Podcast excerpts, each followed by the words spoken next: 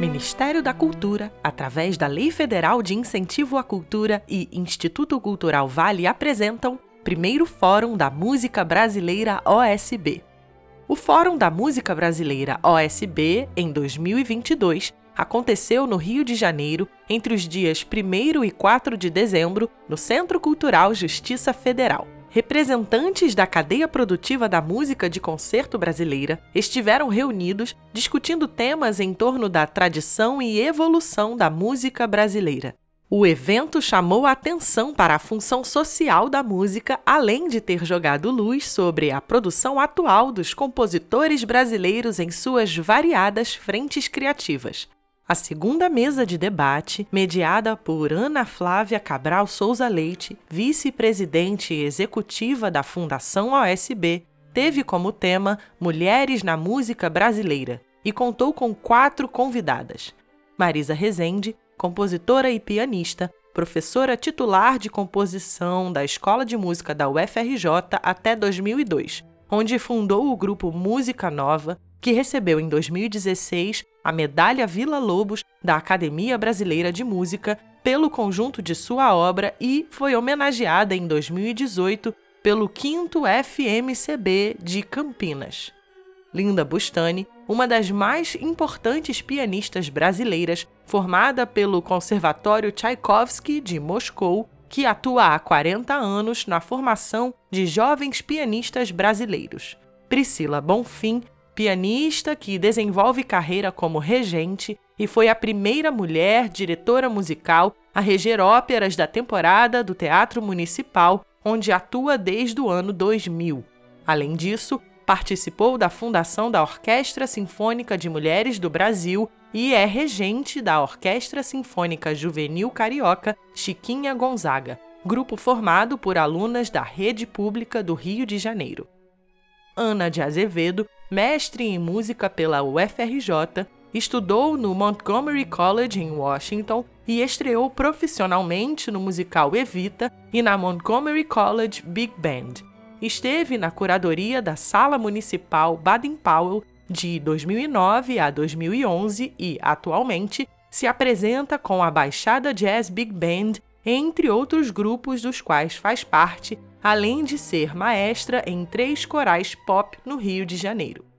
As quatro compartilharam suas vivências refletindo sobre as dificuldades enfrentadas por mulheres no meio da música de concerto e discutiram sobre a importância de traçar estratégias para reduzir a desigualdade de gênero nesta área. Agora, ouviremos Ana Flávia Cabral Souza Leite falando sobre o comprometimento da OSB com a integração das mulheres na música nós definimos uma linha programática para a integração das mulheres na música. Então, a gente parte desse pressuposto para discutir aqui entre nós como isso pode ser feito. A gente está falando de mulheres compositoras, mulheres regentes, instrumentistas como membros do conjunto da USB, assim como solistas que também podemos convidar. A gente está falando de mulheres que atuam na viabilização da instituição, falo por mim mesma, que sou a vice-presidente da fundação, toda a nossa equipe de produção, diretoria de comunicação, a parte toda do backstage, a parte das as fotógrafas. Então a gente hoje nós trabalhamos em todas as transversais possíveis de integração das mulheres na economia da música. Né? Então, a nossa visão como instituição é algo mais amplo do que a própria produção musical em si. A gente está falando de todo o conjunto, de todo o espectro de produção do fazer musical Marisa Rezende começou a mesa compartilhando a sua história, tendo crescido em uma família com duas gerações de mulheres que tiveram apenas filhas e lhe ensinaram a importância de correr atrás de seus sonhos. Embora a questão de gênero seja antiga, faz parte do feminismo que começou no final do século XIX, né? Agora, são questões que vêm ganhando uma dimensão muito maior. Eu tenho uma história particular muito própria, porque minha avó se formou em odontologia em 1908, minha mãe se formou em engenharia em 1939 e ela só teve filhas. Então, nós três filhas delas só tivemos filhos, nós somos duas gerações só de mulheres. Então, eu já nasci com esse aprendizado aí, que é o seguinte: tem que correr atrás, não vai aparecer nada caindo do céu. Agora, é um direito nosso, entendeu? Ninguém está fazendo favor de abrir mais ou chamar mais gente, não é isso. É um direito nosso como pessoa, antes de ser direito nosso como mulher nós somos pessoas e então esse trabalho em prol da maior participação e da igualdade é fundamental para isso. Fui fazer doutorado em composição lá na Universidade da Califórnia, em Santa Bárbara, e quando eu estava lá, houve um congresso de mulheres em música no México e a universidade bancou a minha ida e, na verdade, esse congresso foi um evento definitivo para que se formasse uma organização que se chama Women in Music, que está ativa desde 1985 nos Estados Unidos. Você pode entrar nessa organização em categorias como estudante, como profissional e coisa tal. E ela promove anualmente vários eventos nas universidades nos Estados Unidos. É mais mais do que comum, é quase que a média, de haver associações de classe de mulheres na música também, entendeu? O que não é o caso da gente aqui no Brasil. Mas então fui para esse congresso, foi ótimo. E eu pensei assim, quem são as compositoras brasileiras que eu conhecia naquela época? Eu conhecia meia dúzia, conhecia Josi, que fazia os trabalhos dela lindos, conhecia Maria Helena Rosa Fernandes, e eu resolvi escrever para a Funarte, para saber do catálogo deles, quem eles tinham lá, e eles me mandaram, de fato, um número grande de compositores que eu desconhecia completamente. Eu escrevi para elas, falando que eu ia para o congresso, que partitura que elas tinham, se elas me mandariam. Me mandaram várias partituras, e assim foi que eu comecei a tomar contato com um universo maior do que o visível, porque essas pessoas que me responderam e mandaram as partituras eram, na imensa maioria, professores professoras, muitas professoras que escreviam para os seus próprios alunos. Então, eu acho muito interessante chamar a atenção de que eram mulheres ocupadas com uma finalidade muito palpável, muito ao alcance da mão delas. Né? Não era uma coisa só do extravasamento, da inspiração, não era nada disso, romantizado, não, era coisa objetiva e prática. Então eu formei um grupo de músicos, de alunos instrumentistas e de alunos compositores. A gente se intitulou Grupo Música Nova da UFRJ e foi um grupo de música de câmara que foi ativo e bastante ativo durante 12 anos, mais ou menos.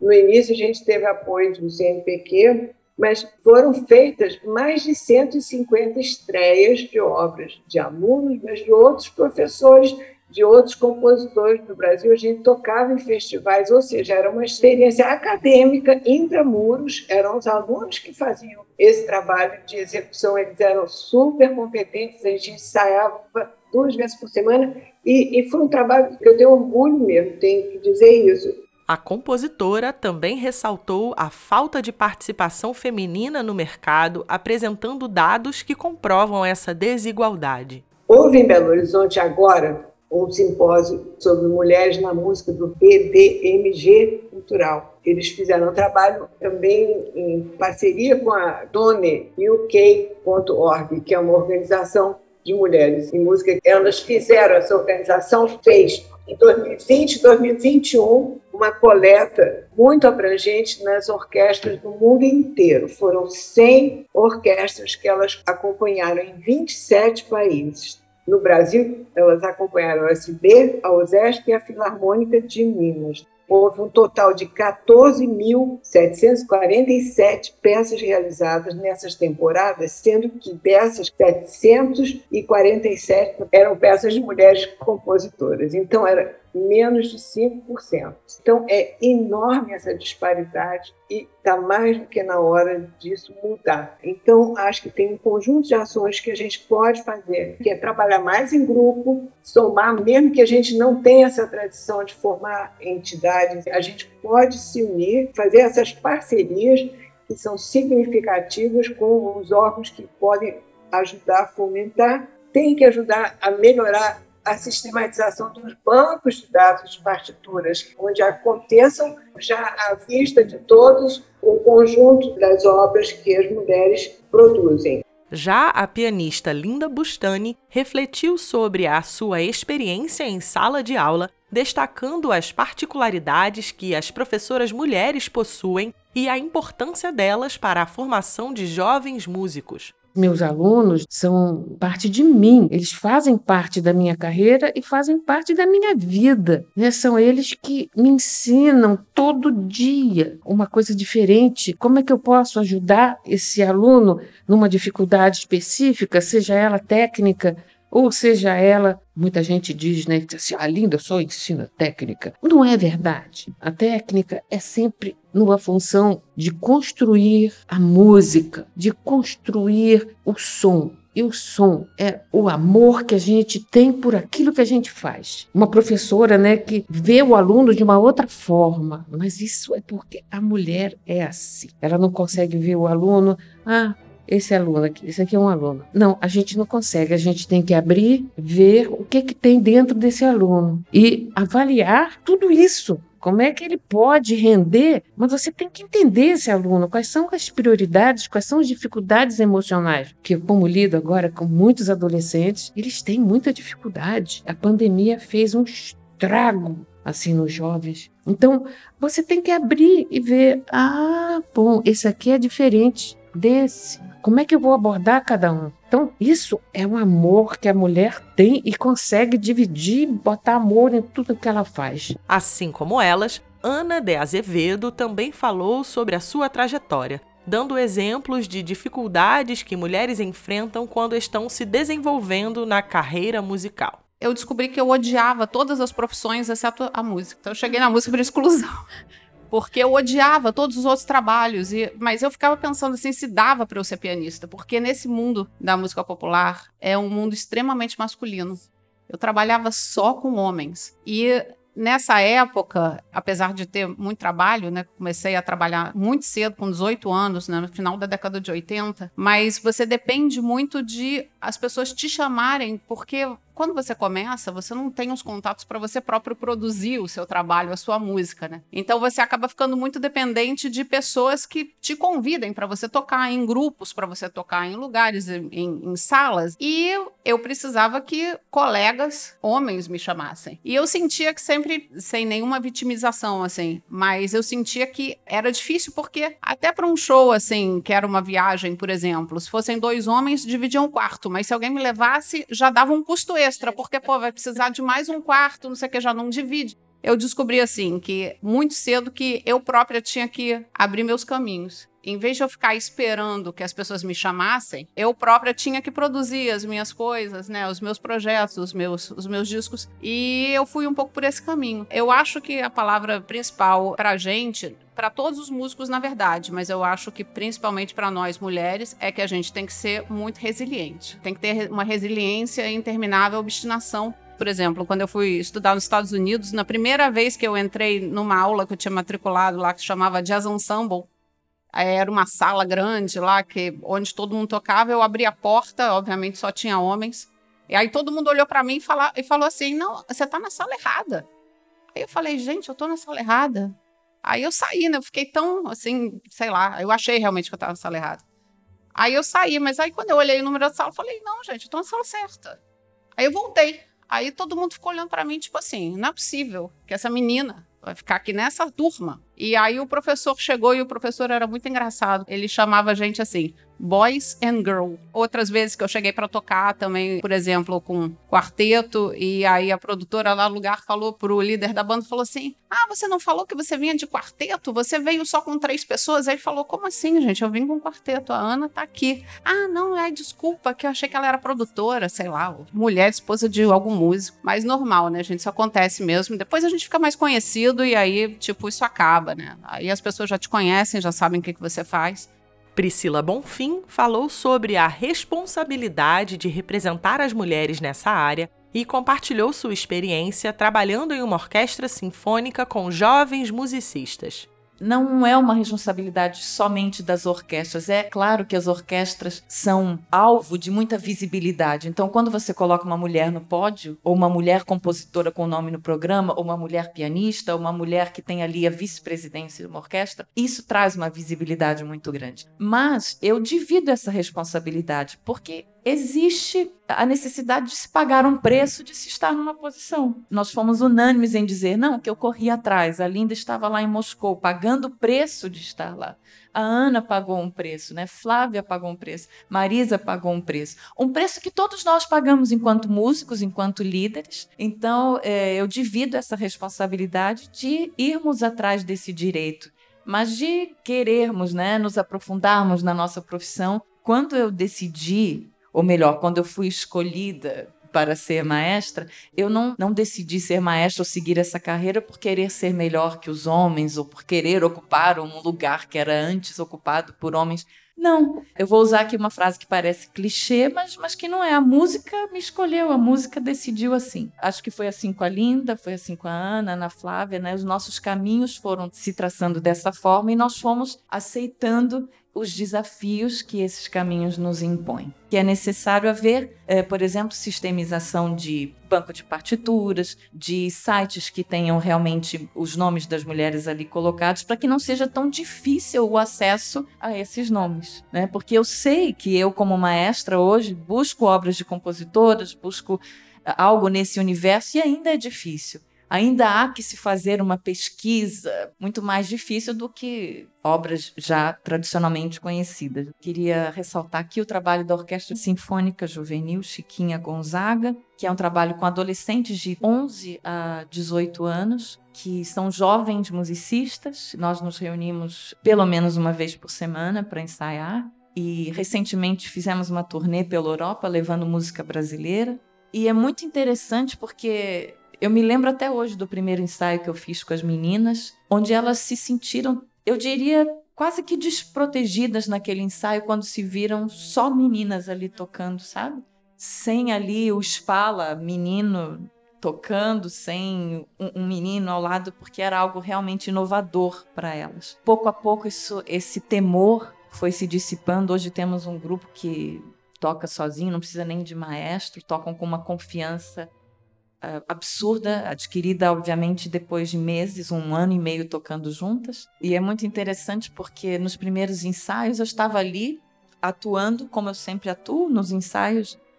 E no intervalo, duas professoras que estavam ali vieram me procurar e disseram: Priscila, acho que você tem que ir um pouquinho mais devagar. Eu falei: Mas por quê? Porque elas não estão habituadas a terem posições de liderança elas não estão acostumadas a fazer solos nos naipes, elas não estão acostumadas a ser a espala. Então é uma iniciativa altamente louvável porque vemos desde cedo as meninas ali expostas, né, sendo fazendo solos e, e tomando posições de liderança. E eu espero que daqui a 10, 15 anos elas não tenham mais temor e possam ter companheiras, né, junto com elas ali, não precisando mais estar se sentindo expostas, mas que seja algo muito natural. Por último, vamos ouvir Ana Flávia Cabral Souza Leite encerrar a mesa agradecendo o trabalho dos homens aliados que estão ao lado das mulheres. Queria encerrar a mesa dizendo o seguinte: a gente tem que agradecer aos homens aliados eu tive o privilégio de encontrar homens aliados que me viabilizaram profissionalmente. Que bom que a gente pode construir um movimento de protagonismo feminino contando com esses homens e eu quero agradecer especialmente da minha jornada na Orquestra Sinfônica Brasileira. Eu quero agradecer eu sempre choro. Todos os homens da Orquestra Sinfônica Brasileira, no nome do Nicolai. Obrigada, Nicolai. Obrigada por ser um homem aliado.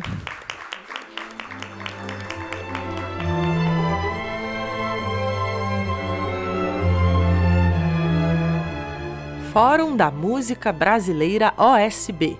Mantenedor Instituto Cultural Vale. Patrocinador Master NTS. Patrocinador Brookfield. Copatrocinadores Vibra, Sérgio Bermudes Advogados e Telemon. Apoio institucional, Centro Cultural Justiça Federal. Realização: Fundação OSB, Ministério da Cultura e Governo Federal.